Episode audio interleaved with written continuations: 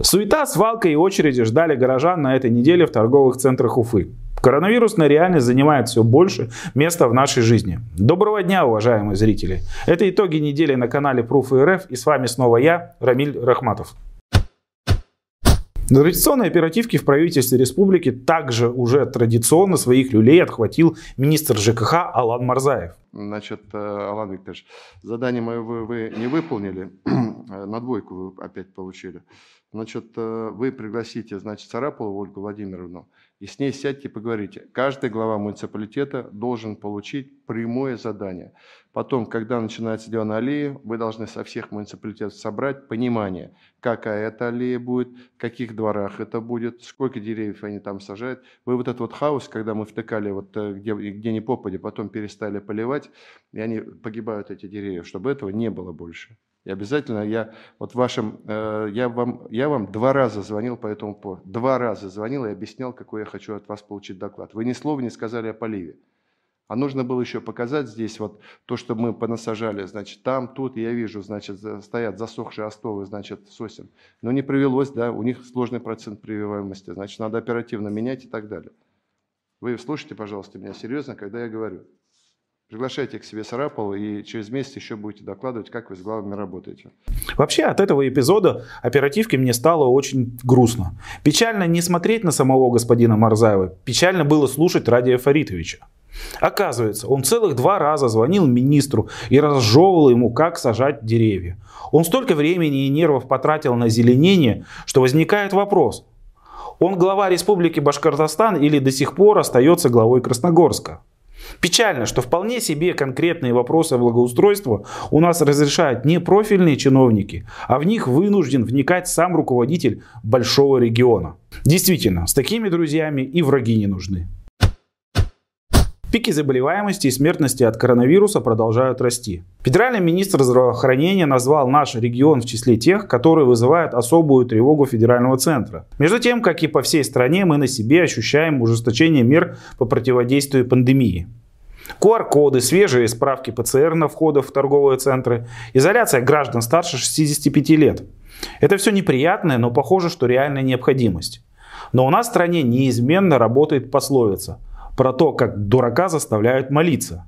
Как полная дикость федеральные СМИ растиражировали кадры, как уфимский полицейский повалил и заломал руки пожилому человеку на южном рынке в Деме.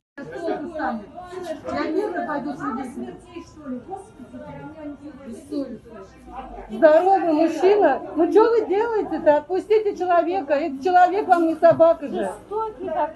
Кошмар. Формально полицейский мог действовать в рамках закона и своих полномочий. Но это явно не отменяет того, что он, а может и вся наша власть, являются объектами упомянутой пословицы. А иначе как понимать еще один международный форум в башкирской столице с 18 по 24 октября? Это будет очный этап международного волонтерского лагеря. Как говорится, пандемия ничто, пиар и ивенты все. В День Республики у памятника Салавату Юлаеву некий персонаж, имя которого я сознательно здесь не буду называть, дабы не множить славу Герострата и не придавать ему субъектность, осуществил провокацию, которая является как минимум правонарушением, а по-хорошему должно считаться преступлением. Он распылил перцовый газ из баллончиков людей, которые пришли к памятнику выразить тревогу за его судьбу, а также отметить День Республики. Об этом мы уже подробно писали. Подробности, наверное, вы сможете увидеть по ссылкам к описанию к этому видео. Но лично для меня очевидно, что это не деяние одиночного придурка, а это спланированная провокация властей. Об этом говорит странная импотенция полиции, которая никак не может начать расследование, хотя все заявления, фото и видеоматериалы имеются. Это также подтверждает предполагаемое участие в этих событиях людей, очень похожих на высокопоставленных чиновников администрации главы республики.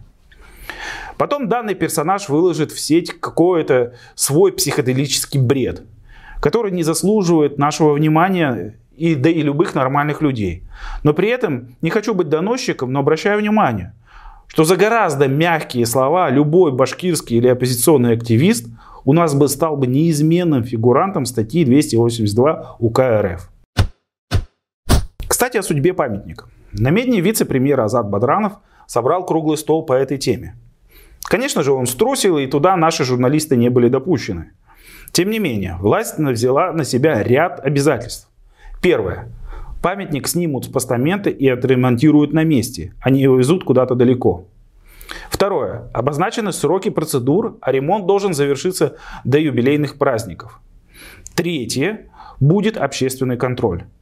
Бадранов, организовав эту встречу, сделал все правильно. Все-таки есть политические и общественные моменты, а есть техническая необходимость ремонта.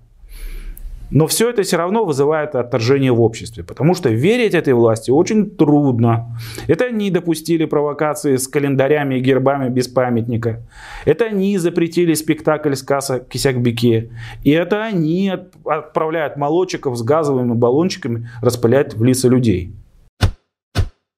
В четверг в условиях чуть ли не секретности Ради Хабиров провел последнее заседание нынешнего состава Совета по правам человека.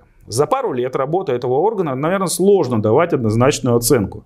Глупо ожидать от него чего-либо большого, когда он формируется исключительно указом самого же главы.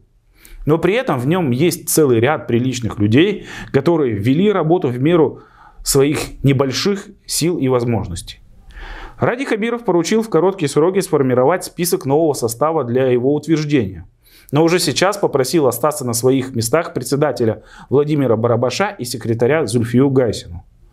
Вот здесь хочу обратить ваше внимание, что они оба были спойлерами Ради Фаритовича на выборах главы республики. Видимо, ему удобно работать только в благоприятных условиях с контролируемыми спойлерами.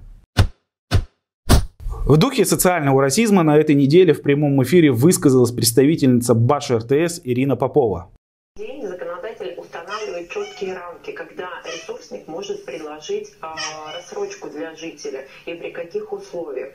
Есть э, это условно... Вы представляете, жить в кредит за отопление? Смотрите, мы же сами, как правило, выбираем, в какой квартире жить. Действительно, пенсионеры, много пенсионеров э, звонило, живущих э, в трехкомнатных квартирах, 75 квадратов. Ну это, мне кажется, мы вообще с вами сейчас уйдем в какие-то социальные глубокие темы, но у людей складывается так ситуация жизненная. То есть, как я понимаю, никогда пенсионеры хорошо не жили и не вздумают привыкать. Сумели накопить за свою трудовую жизнь на трешку? Так меняйте ее на однушку и платите меньше. Меня вот нет слов, как это комментировать. Помните, в прошлый раз я вас предупреждал, что тарифы после выборов будут расти. Так и есть. Вот он, оскал капитализма. И завершим сегодняшний обзор очень смешным. Новоиспеченный депутат Госдумы Динар Гельмудинов стал членом Комитета Госдумы РФ по противодействию коррупции. Реакция уфимского фейсбука однозначно этот факт расценила как пчелы против меда. А вот мне, например, интересно, где сейчас экс-начальник МРЭО Ильдус Шайбаков? Не прикопали его где-нибудь часом? Есть информация, что по водоканальным делам назревает дело и на Ильяса Гельмудинова. В общем, все весело. А вы, друзья, не забывайте беречь себя и близких. Делитесь этим видео, комментируйте. И до встречи на следующей неделе.